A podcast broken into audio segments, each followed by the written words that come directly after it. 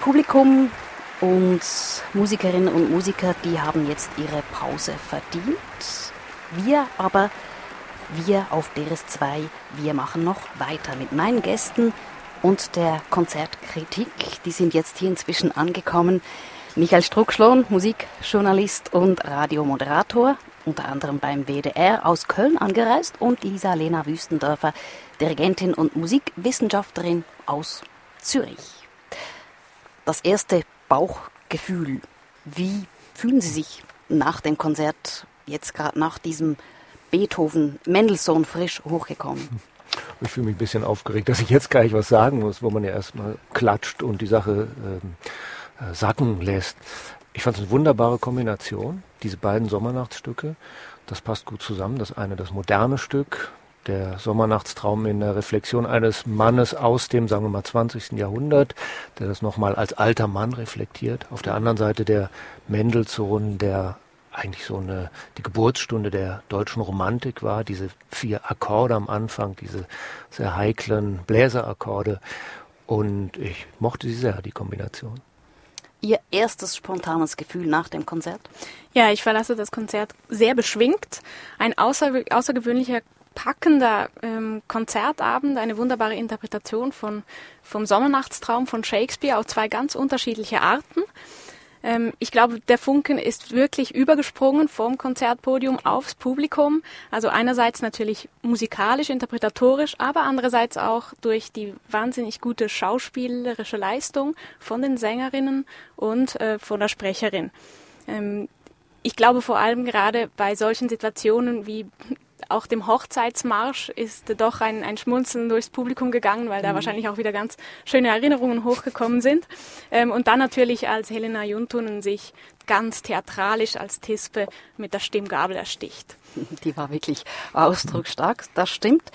Ähm, der Dirigent hat in der Pause im Interview das Leichte und das Luftige dieser Musik betont und er hat auch gesagt, äh, dass Mendelssohn einen sehr direkten, einen unverkannten Zugriff auf die Shakespeare'sche Märchenwelt hätte. Hat er das eingelöst, diese Leichtigkeit, Michael Struckschlohn? Also es ist natürlich ein, ein leichtes Stück, ein traumhaftes und eben ein Traum, ein, ein Sommernachtstraum, und äh, es ist kein Sturm, nicht? Also äh, oder kein King Lear natürlich. Mhm. Es, Shakespeare hat diese verschiedenen Seiten und äh, ich finde, das ist natürlich, das ist eigentlich Mendelssohns Ton gewesen, dieser leichte, dieser Elfenton. Damit ist er berühmt geworden mit dieser Ouvertüre von 1826. Das ist eigentlich sein Durchbruch gewesen und er hat schließlich da noch angeknüpft und äh, Jurowski und Mahler Chamber Orchester haben versucht, diese Leichtigkeit noch ein bisschen äh, weiter zu drehen, indem man einerseits alte Instrumente oder sagen wir mal äh, alte Bläser, Blasinstrumente nimmt. Äh, das hat vielleicht von der Intonation nicht immer so ganz, äh, äh, war das nicht immer ganz perfekt. Ich denke da an die Hörner oder auch an die Ophikleide. Das ist so ein altes, tubaartiges, aber Klappeninstrument, sehr schwer zu blasen. Und ich finde, das hat man manchmal gehört. Auf der anderen Seite wird äh, das damit erkauft, dass das ganze Stück eine gewisse Eleganz und Nonchalance hat. Und ich stimme da Frau Wüstendorfer zu, gerade der Hochzeitsmarsch, der ist nicht nur eine schöne Erinnerung, sondern der ist besonders äh, federnd herübergekommen. Ist, die haben ja zum ersten Mal zusammengearbeitet, dieser Dirigent und dieses Orchester. Jetzt dieser Text bei der Uraufführung war das, wurde das auf Deutsch gemacht damals. Mendelssohn hat das dirigiert. Ähm, jetzt diese englische Fassung extra für heute Abend eingerichtet. Wie hat das gepasst? Ich denke, das hat sehr gut funktioniert. Also einerseits natürlich da die Textwahl, die Auswahl aus Shakespeares Stück wirklich sehr geschickt gemacht wurde und auch sehr gekonnt. Andererseits hat das natürlich auch wahnsinnig gewonnen durch die drei Darstellerinnen, die das wirklich fabelhaft ähm, gemacht hat. Haben. Das hat also sehr Eben nicht nur die Schauspielerin, sondern erstaunlicherweise auch die beiden Sängerinnen, genau. die wirklich sich voll schauspielerisch da eingegeben genau. Und das ist eine ganz besondere Leistung. Also gerade bei Sängerinnen oder Sängern ist es gar nicht selbstverständlich. Und ähm, noch zur, zur Leichtigkeit, äh, die Sie vorher angesprochen haben bei Jurowski. Ähm, ich glaube, davon zeugt dann nachher auch von dieser Grundüberlegung das schnelle Tempo, gerade auch beim Notturno oder auch sogar beim Hochzeitsmarsch, also doch erstaunlich schnell, auch beim Lied mit dem Chor. Ähm, ungewöhnlich schnelle Tempi, die aber hier sehr zu diesem beschwingten Sommerabend gepasst haben. Jetzt, Sie hatten ein paar kritische Töne bei der Intonation der Bläser. Sie, Frau Wüstendörfer, Ihre Kritik jetzt zu diesem Mendelssohn, dem zweiten Teil des Konzertes, Gesamteindruck dieser Mendelssohn-Interpretation mit dem Mahler Chamber Orchestra und Jurowski? Mein Gesamteindruck ist eigentlich durchwegs positiv. Ähm, ich finde, der dramaturgische Bogen, der in diesem Stück ja sehr, sehr wichtig ist, gerade wenn man es ohne Schauspiel aufführt, also ohne Bühne und den vollen Text, dann äh, ist das sehr, sehr wichtig und da merkt man natürlich schon, dass Jurowski vom, vom Opernwesen eigentlich herkommt, von der komischen Oper ganz ursprünglich und auch, dass das Mahler Chamber Orchester durchaus ähm, geübt ist in Opern und auch es weiß, Sänger zu begleiten. Also das scheint für Sie beide voll aufgegangen zu sein, dieser zweite Teil. Äh, darf ich noch sagen, ich äh, bin bei der englischen, ich hatte ein bisschen Probleme mit der englischen Fassung, muss ich sagen. Warum? Denn äh, weil ich mich frage, warum macht man es überhaupt auf Englisch? Denn es geht ja bei dem Menzo nicht darum, äh, ein Original zu rekonstruieren, sondern es ist ja eigentlich ein Stück für den äh, deutschen romantischen König, den Romantiker auf dem Königsdom, Friedrich Wilhelm IV., der ja auch den Kölner Dom angeleiert hat, also den Bau. Die, und ich denke eigentlich, man sollte es in dem Fall, wenn man es schon konzertant macht, dann doch auf Deutsch machen. Also das ist auch der, der Text, den äh, Mendelssohn vertont hat. Also ich werfe das einfach mal in die Debatte ja. hier. Warum, warum macht man es auf Englisch? Mendelssohn aber kommt, hat natürlich mit London sehr viel am Hut. Der hat die englische Sprache beherrscht.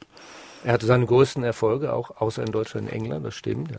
Frau Wüstentöfer. Also ich habe das jetzt als Aktualisierung verstanden, dass man hier jetzt das englische Wort nimmt, hingegen bei der Uraufführung mit Mendelssohn ähm, das Deutsche, weil dort halt Deutsch sozusagen verstanden wurde vom Publikum. Heute geht man davon aus, dass hier beim Internationalen Lucerne Festival das äh, Englisch doch die Sprache sein sollte, die wahrscheinlich alle verstehen. Wobei man natürlich sagen muss, dass sehr viele mitgelesen haben, wobei man auch da nicht weiß, ob einen deutschen oder englischen Text. Okay. Frage ein bisschen offen, was ist besser, eine englische Fassung, Textfassung oder eine deutsche, wie damals bei der Uraufführung. Jetzt vor der Pause gab's Henze, ebenfalls ein Midsummer Night Dream, allerdings einer des 20. Jahrhunderts, Henzes achte Sinfonie, Sinfonia genannt auch. Äh, wie ist Jurowski dieses Werk angegangen? Von den Klangfarben her, Transparenz, Stichwort Transparenz, Klarheit. Äh, man sagt ja diesem Orchester auch nach, dass es sehr kammermusikalisch ist. Äh, Michael Struck-Schlohn vielleicht zuerst. Also bei Hens ist erstmal die Schwierigkeit, diese Partitur zu realisieren, bevor man ans Interpretieren geht. Der Mendelssohn ist einfach, der liegt jedem Orchester im Blut und da gibt es auch genug Vergleichsmöglichkeiten, um zu interpretieren. Beim Henze muss man erstmal gucken, dass man diese unglaublich dichte Polyphonie übereinander bekommt, transparent. Dann im zweiten Satz äh, diese, auch diese teilweise diese derben, auch sehr komplexen Rhythmen. Das hat mich teilweise an Stravinsky erinnert. Ich glaube, er blickt auch so ein bisschen zurück und ich muss sagen, äh, der Dirigent hatte das Stück voll im Griff eigentlich und das äh, Orchester hat es auch sehr ansprechend realisiert, soweit ich das äh, beurteilen konnte.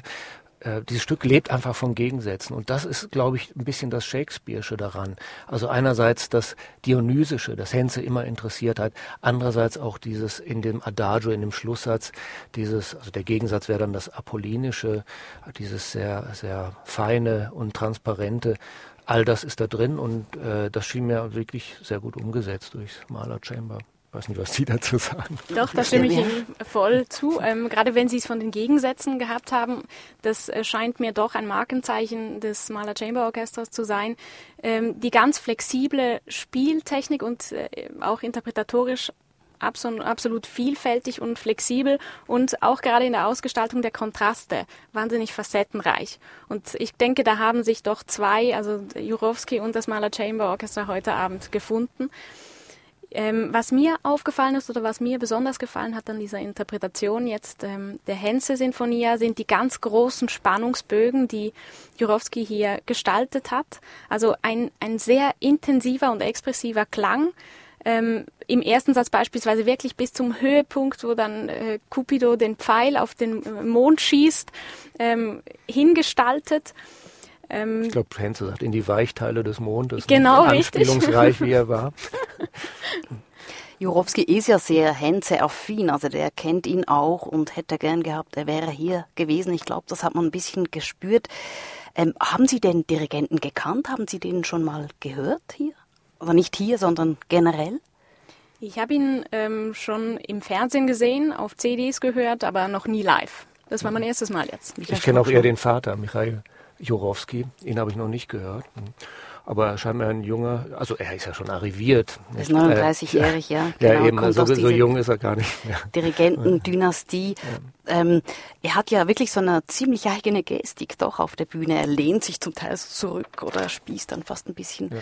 die Musiker auf mit seinem Stab. Also ich denke, ein Orchester muss dann wissen, was es, wie es das umsetzt, was es damit macht. Ich glaube, Georg Scholti hat auch besonders sehr merkwürdig dirigiert und trotzdem äh, wenn er seinen Klangkörper hat, äh, dann weiß, dann wissen die Musiker, was sie zu tun haben. Ich finde, er hat sehr sagen wir mal, rhetorisch. Das war ja hier nicht der Fall. Die haben ihn nicht gekannt. Die kennen sich genau seit drei, vier okay, Tagen. Okay, dann, dann stimmen vielleicht die Informationen. Da weiß die Dirigentin äh, sicher mehr drüber, wie man das am besten rüberbringt. Aber was ich noch sagen wollte, ist, dass er, es geht ja Henze immer um Musik als Sprache. Es geht nicht nur als, um Musik als Theater, sondern auch um Musik als Sprache. Man hat diese vielen kantablen Melodien gehört. Es war teilweise, als würden Instrumente singen.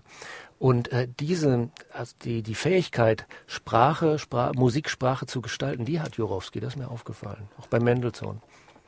Magische Momente gab es offenbar einige, so was Sie jetzt beschrieben haben. Die Gesamtbilanz dieses ersten Sinfoniekonzertes, ja nach der Eröffnung gestern, die wir auch live übertragen haben, die Gesamtbilanz von Ihnen beiden jetzt hier am Lucerne Festival, Isalena Wüstendörfer. Ein Abend der Emotionen, ein, ein packendes Gesamtergebnis. Ähm, mich hat vor allem erstaunt, wie gut das funktioniert hat. Wirklich ähm, eigentlich eine halbszenische Aufführung, aber ich hatte nie das Gefühl, es ist eine halbe Sache. Es war wirklich ein sehr erfüllender Abend. Michael Struckschlohn. Ich habe gelesen, dass Nacht das Grundthema äh, dieses Festivals ist. Genau. Und ähm, Insofern war der, wie dieser Abend auch eine sehr inter interessante Interpretation von Nacht. Was passiert eigentlich in der Nacht? Es ist nicht nur das Dämonische, es kann auch eben das Freisetzen von Emotionen. Sie sagen emotionaler Abend. Ich glaube, das war auch das Thema dieser beiden Stücke, dass plötzlich etwas hier durch Zauber, Spuk und so, dass aber dann plötzlich was äh, explodiert. Also die, die Seele der Menschen, das wird dann wieder in ordentliche Bahnen zurückgeführt. Sehr interessant, dass man diese beiden Stücke hier kombiniert hat, hier in Luzern. Unsere kritische Runde nach dem Weltklasse-Konzert auf DRS2, live übertragen auf DRS2 in Luzern am Lucerne Festival. Danke Michael Strock-Schlohn und Lisa-Lena Wüstendörfer. Mein Name Annelies Berger. Jetzt können Sie sich draußen den Gesang der Fledermäuse anhören, wie Ihnen das der Dirigent in der Pause empfohlen hat. Oder genehmigen Sie sich einen Zaubertrank, mal schauen, was dann passiert. Ich gebe jetzt zurück ins Studio zu Benjamin Herzog. Gute Nacht.